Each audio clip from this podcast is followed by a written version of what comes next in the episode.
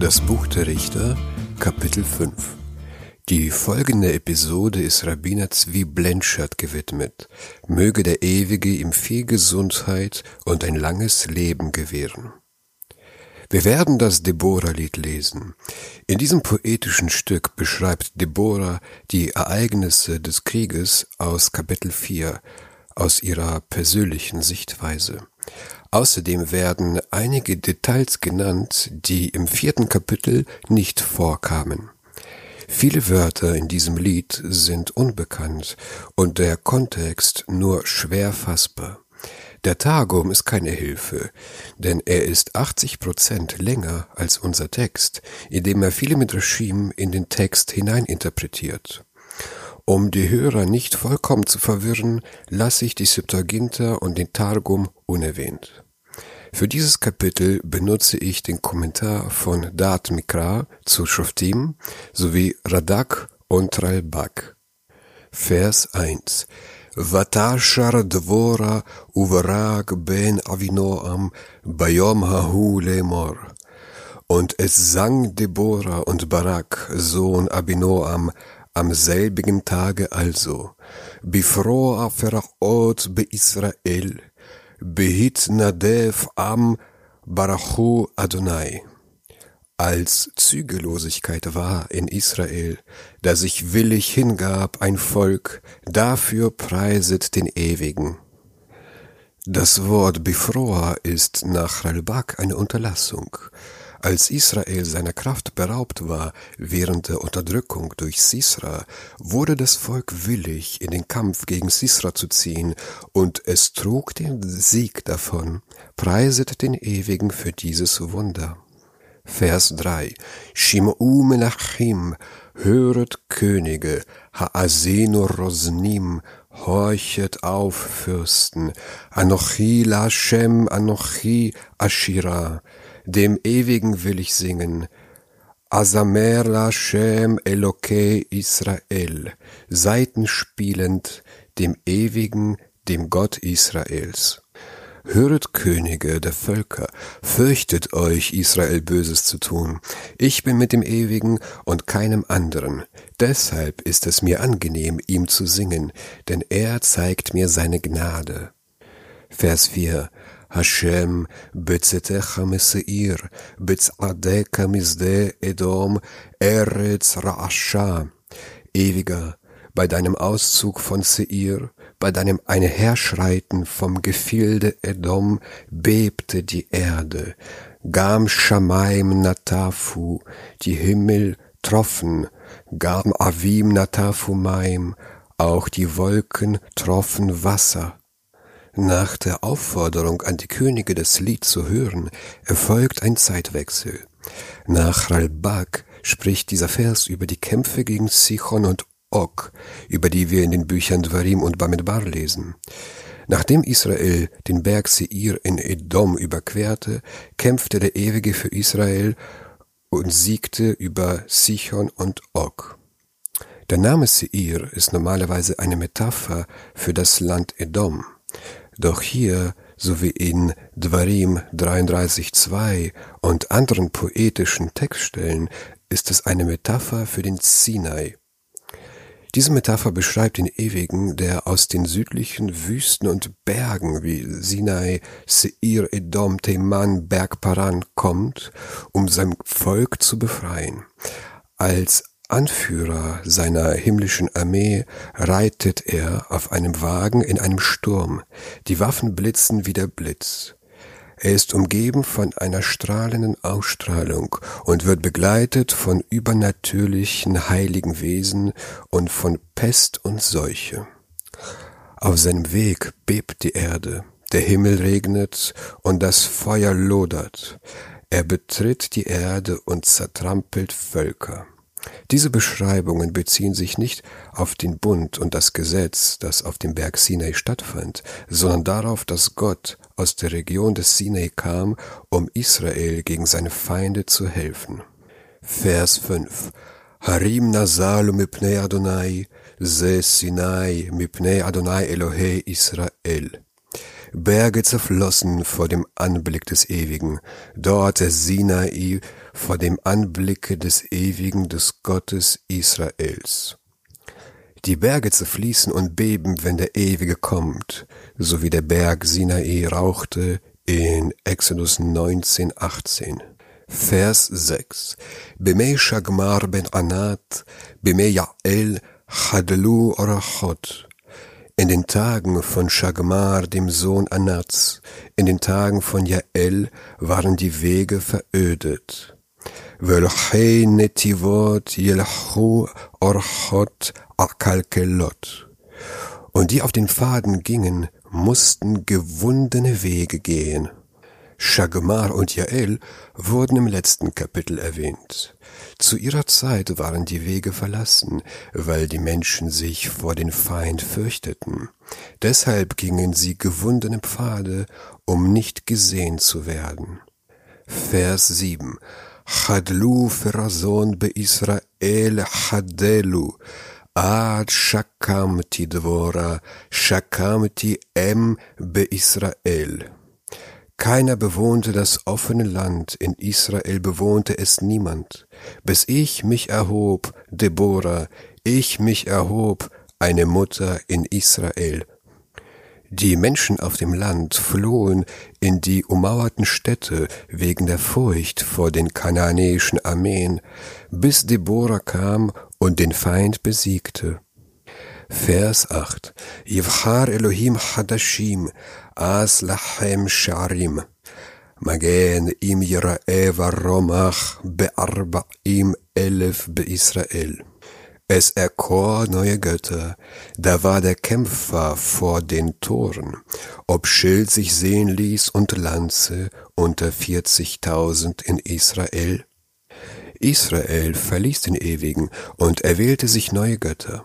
Da war der Feind vor den Toren und lauerte den Menschen nach, die aus den ummauerten Städten kamen, und beutete sie aus. Israel konnte seine Soldaten nicht versammeln, gegen Kanaan zu ziehen. Sie blieben in ihren Städten eingeschlossen.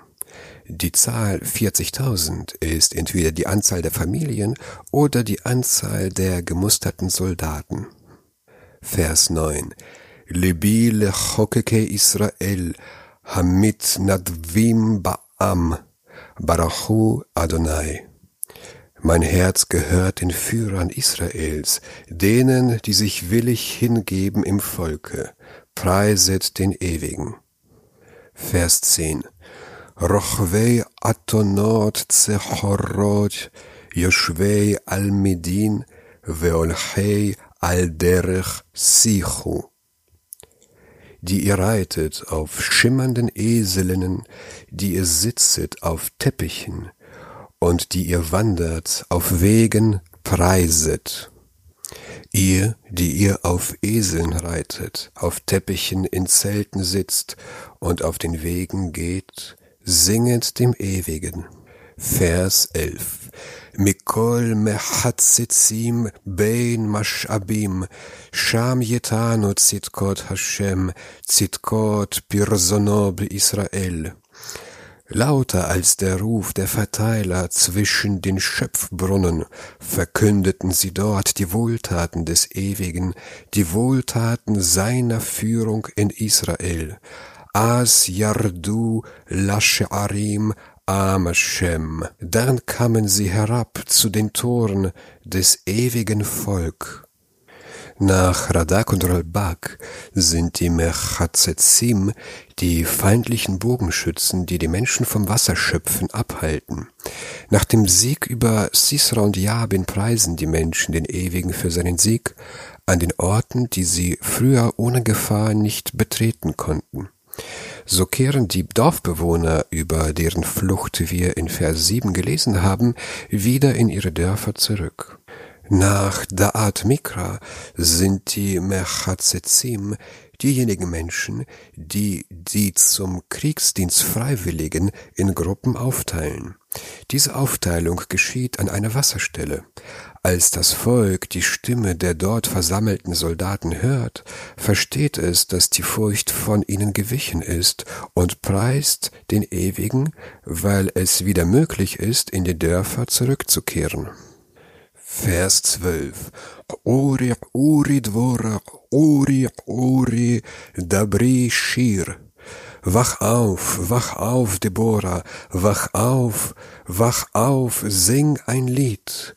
Kum Barak, Ushave Shvecha ben Avinoam. Mach dich auf, Barak, und führe deinen Gefangenen in, in die Gefangenschaft, Sohn Abinoams. Deborah wird hier als Retterin angerufen. Auf ihrer Initiative beruht alle Hoffnung. Deborah sieht die Armeen, die zum Kampf ausziehen, und den Barak an deren Spitze stehend, und ruft ihm zu, auf, Barak, Führe deine Gefangenen, der Sieg über Sisra ist vorbestimmt, der Feind ist bereits in deiner Hand. Vers 13 אז ירד שרית לאדירים עם, Adonai ירד לי בגיבורים. Wer übrig geblieben war, zog damals hinab zu Herrlichen, zum Volk, ewiger Ziel hinab für mich mit den Helden. Die restlichen Fürsten Israels, die unter der Regierung von Jabin übrig geblieben waren, ziehen in den Kampf. Auch Deborah sieht in ihrer Prophetie, wie die Gegenwart des Ewigen mit den Helden in den Krieg zieht. Vers 14 bis 18 handelt von den Stämmen Israels, die sich am Kampf gegen Sisra beteiligten und von den Stämmen, die ihre Beteiligung verweigerten. Im vierten Kapitel haben wir nur über zwei Stämme gelesen, die an dem Kampf teilnahmen, Sebulun und Naphtali. Hier jedoch wird von mehr Stämmen berichtet. Vers 14. Mini Ephraim Shorsham ba Amalek, Acharecha Benjamin ba Amamecha. Aus Ephraim, dessen Wurzeln in Amalek sind, hinter dir ist Benjamin mit seinen Völkern. מני-מחיר ירדו מחוקקים, ומזבולון מושכים בשבט סופר. Aus Machir zogen Gebieter hinab, und aus Sevulun, die mit dem Fürstenstab ziehen. Wer sind die Helden aus Vers 14, die in den Krieg zogen? Die Präposition mini ist die poetische Form von min, aus, von. Mini Ephraim Shorsham Ba'amalek, aus Ephraim, dessen Wurzeln in Amalek sind. Das ist eine seltsame Bezeichnung. Die Amalekiter wohnen eigentlich in der Negev-Wüste im Süden. Was macht Amalek im Gebiet von Ephraim?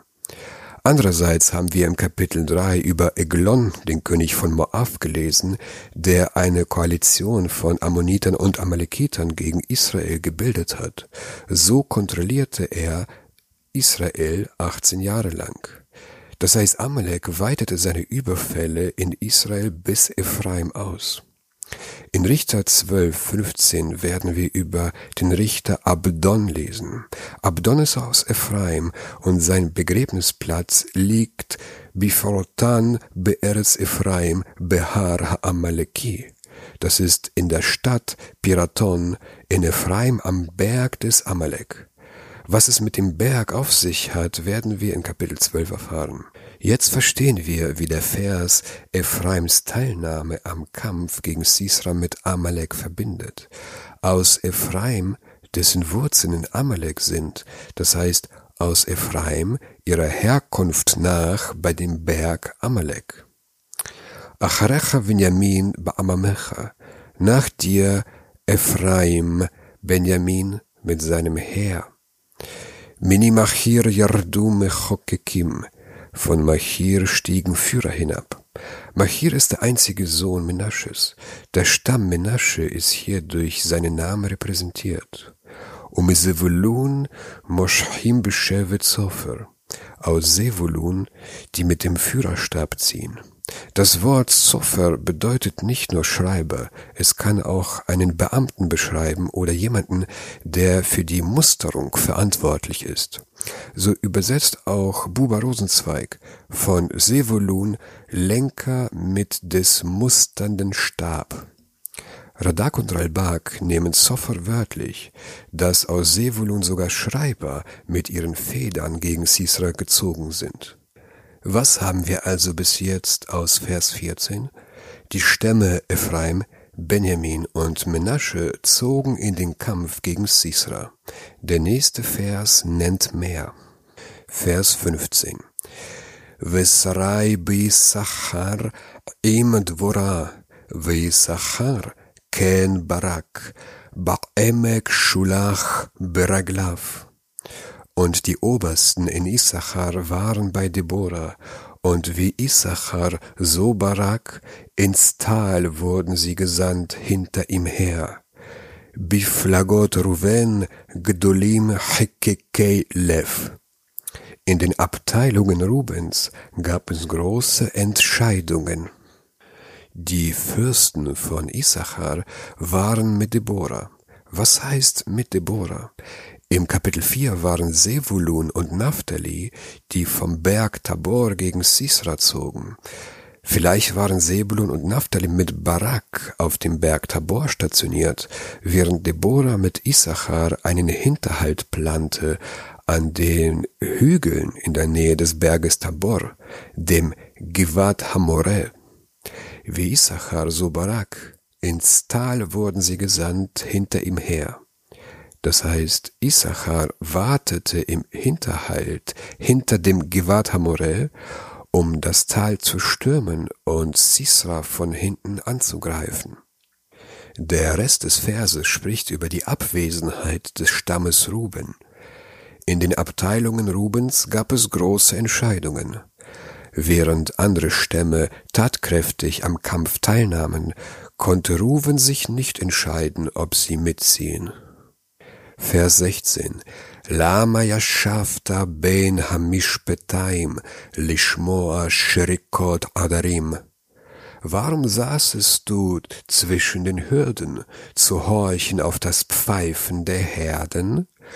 Lif glagot ruven gdolim chekrei lev. An den Bächen Ruvens gab es gewaltige Ergründer. Deborah wendet sich an den Stamm Ruven und fragt, Lama Yashafta ben Hamishpataim, warum saßest du Ruben zwischen den Schafhürden? Die Schafhürden, Mishpataim, auf Englisch Sheepfold, ist ein Gehege zum Schutz der Schafe. Während deine Brüder in den Kampf ziehen, sitzt Ruven zwischen den Viehhürden, zu horchen auf das Pfeifen der Herden, das Pfeifen der Herden ist vielleicht das Pfeifen der Hirten, die die Tiere beisammen pfeifen, oder das Tönen der Hirtenflöte, womit Ruven seine Zeit vertreibt, während seine Brüder dem Klang des Schofar in den Krieg folgten. Buber übersetzt Herdenschalmeien. In den Abteilungen Rubens gab es große Erwägungen, aber keine Taten. Deborah spottet dem Stamm Ruven. Vers 17. Gilad be'ever hayarden shachen, vedan lama yagur aniyot. Gilead blieb jenseits des Jordans, und dann, warum hält er sich bei den Schiffen auf? Asher yashav lechof yamim, ve'al mifratzav yishkon. Ascher saß an der Küste des Meeres und bleibt in seinen Buchten. Mit Gilead ist hier der Stamm Gad und ein Teil von Menasche gemeint. Sie sitzen Be'ever Hayarden, jenseits, jenseits des Jordans. Auch diese Worte sind Spott.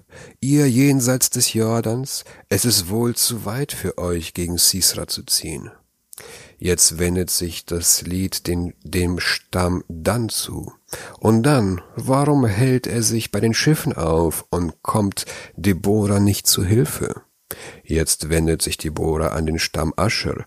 Ascher saß an der Küste des Meeres und bleibt in seinen Buchten. Das heißt, auch Ascher kommt nicht zu Hilfe. Die Buchten von Ascher sind Akko und Zidon. Vers 18 זבולון עם חרף נפשו למות, ונפתלי על מרומי שדה.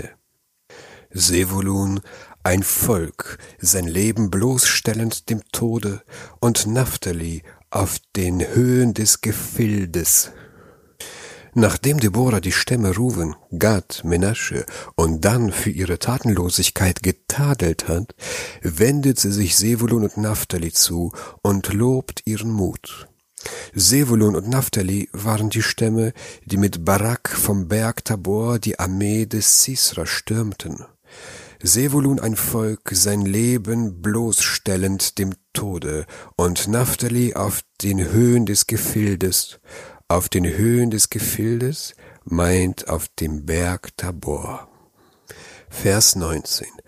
Bau melachim nilchamu, as nilchamu malchei knaan, betanach almei Megiddo, betz'a kesef lo lakacho. Könige kamen, sie führten Krieg. Da führten die Könige Kanaans Krieg in Tanach bei den Wassern von Megiddo. Silberbeute gewannen sie nicht. Deborah kehrt zum Kriegsverlauf zurück. Könige kamen, sie führten Krieg. Das sind die Verbündeten von Jabin. Da führten die Könige Kanaans Krieg in Tanach bei den Wassern von Megiddo. Das sind die Städtekönige von Tanach und Megiddo. Ihre Aufgabe war es, die südlichen Stämme am Durchgang zur Israel-Ebene zu hindern. Doch das gelang ihnen nicht. Vers 20. Min Shamaim nilchamu, hakochavim mimsilotam nilchamu im Sisra. Vom Himmel her kämpften die Sterne, aus ihren Bahnen kämpften sie gegen Sisra. Der Sieg über Sisra wurde vom Ewigen herbeigeführt, wie es in Richter 4,15 heißt. Dieser Vers sagt, dass sogar die Sterne gegen Sisra kämpften. Das ist so, als ob das ganze Weltall gegen Sisra in den Kampf zog. Vers 21. Nachal Kishon Grafam, Nachal Kedumim, Nachal Kishon. Tidrechi Nafshi Oz. Der Bach Kishon riss sie fort, der uralte Bach, der Bach Kishon. Meine Seele tritt auf mit Kraft. Das Wasser des Kishon stieg plötzlich an und riss den fliehenden Feind fort. Als Napoleon im Frühling 1799 die osmanischen Truppen am Berg Tabor geschlagen hatte, ertranken viele der flüchtenden Osmanen im Kishon, weil der Fluss anstieg und es zu einer Überschwemmung kam. Vers 22. Az halamu ikvesus midaharot daharot abiraf. Da stampften die Hufe des Pferdes beim Galopp, dem Galopp seiner Starken. Vers 23. Oru meros amar malach Adonai, Oru arur Yoshveha, Kilova u le Ezrat Adonai, le Ezrat Adonai bagiburim. Verfluchet Meros, spricht der Abgesandte des Ewigen, ja, verflucht seine Bewohner, denn sie sind nicht gekommen zum Beistande des Ewigen, zum Beistande des Ewigen unter den Helden. Deborah beschreibt sich als eine Abgesandte des Ewigen. Sie verflucht Meros, weil sie die Teilnahme am Krieg verweigerten. Wer ist Meros? Das ist nicht ganz klar. Vielleicht sind es die Einwohner einer Ortschaft im Israeltal. Vers 24. Tevorach minashim Ya'el eshet chever hakeni, minashim ba'ohel tevorach. Mehr als andere Frauen sei Jael gesegnet, die Frau von Chever, dem Kenita. Mehr als andere Frauen im Zelte sei sie gesegnet. Deborah sagt, Meros soll verflucht sein und Jael gesegnet. Ralbak versteht den Ausdruck mehr als andere Frauen im Zelt sei sie gesegnet, als ein Segen für Tora-Lehrerin, die im Zelt die Tora lehren, so wie Deborah eine Tora-Lehrerin war. Das ist auch die Deutung des Targums. Vers 25. Maim Sha'al Chalaf Natna Besefel Adirim Hikriva Chemma um Wasser hatte er gebeten, Milch hat sie ihm gegeben, in einer Schale, die herrlichen zusteht, reichte sie ihm Rahm. Sisra verlangte Wasser, Jael gab ihm Milch. Das ist uns bereits aus dem letzten Kapitel bekannt. Hier wird das Darreichen der Milch poetisch umschrieben, in einer Schale, die Herrlichen zusteht. Die zarte, darreichende Hand wird im nächsten Vers zu einer mörderischen. Vers 26. Yada'a layatet tishlachna, vimina lehalmud amelim, והלמה סיסרא מחקרושו ומחצה וחלפה רקתו. Mit ihrer Hand greift sie nach dem Pflock, und mit ihrer Rechten nahm dem Hammer der Arbeiter. Sie hämmerte ein auf Sisra, zerschlug ihm den Schädel und zerschmetterte und durchschlug seine Schläfe. Vers 27 Bein ragleha kar'a, nafal shachaf, bein ragleha kar'a nafal, basher kar'a, Sham Nafal Shadut. Zwischen ihren Füßen sank er nieder, fiel er, lag er, zwischen ihren Füßen sank er nieder, fiel er, dort fiel er, zugrunde gerichtet. Der poetische Text hat eine schöne stufenweise Steigerung, die nicht einmal Buber zu wiedergeben vermag. Der Vers spricht davon, dass Sisra zwischen Jaels Füßen liegt. Hier sind sexuelle Konnotationen nicht von der Hand zu weisen. Tatsächlich liest der Talmud die Begegnung zwischen Jael und Sisra auf eine sexuelle Art. Es steht dreimal das Verb kara, das Niedersinken bedeutet, dreimal das Verb nafal, das Fallen bedeutet, und einmal das Verb shachav, das Liegen bedeutet. Rabbi Yochanan versteht die sieben Verben als eine Andeutung auf Geschlechtsverkehr. So habe Sisra mit Jael siebenmal an jenem Tag verkehrt. Ebenso sieht der Talmud in dem Ausdruck zwischen ihren Füßen sank er nieder, die Füße als einen Euphemismus für die Hüfte. Auch haben wir im Kapitel 4 bereits gelernt, dass Jael dem Sisra aus ihrer Brust Milch zu trinken gab. Der Radak wehrt sich gegen diese Interpretationen und sagt, dass es dem wörtlichen Sinn von Kapitel 4 widerspricht, wo Jael Sisra mit einer Decke zudeckte, worauf er einschlief. Nach dem Bericht über die heldenhafte Tat der Jael wendet sich Deborah Sisras Mutter zu. Vers 28. Beada Chalon Nishkefa, Vayet Yabev Em Sisra Beat eschnaf, Madua Boshesh Rechbo Lavo, Madua Echaru Pa'amei Markevotav. Durch das Fenster hielt die Mutter Sisras Ausschau und klagte durch das Gitter. Warum kommt sein Wagen noch immer nicht? Warum lässt der Hufschlag seine Gespanne auf sich warten? Sisras Mutter schaut aus dem Fenster ihres Palastes Richtung Kriegsschauplatz und beginnt zu schluchzen.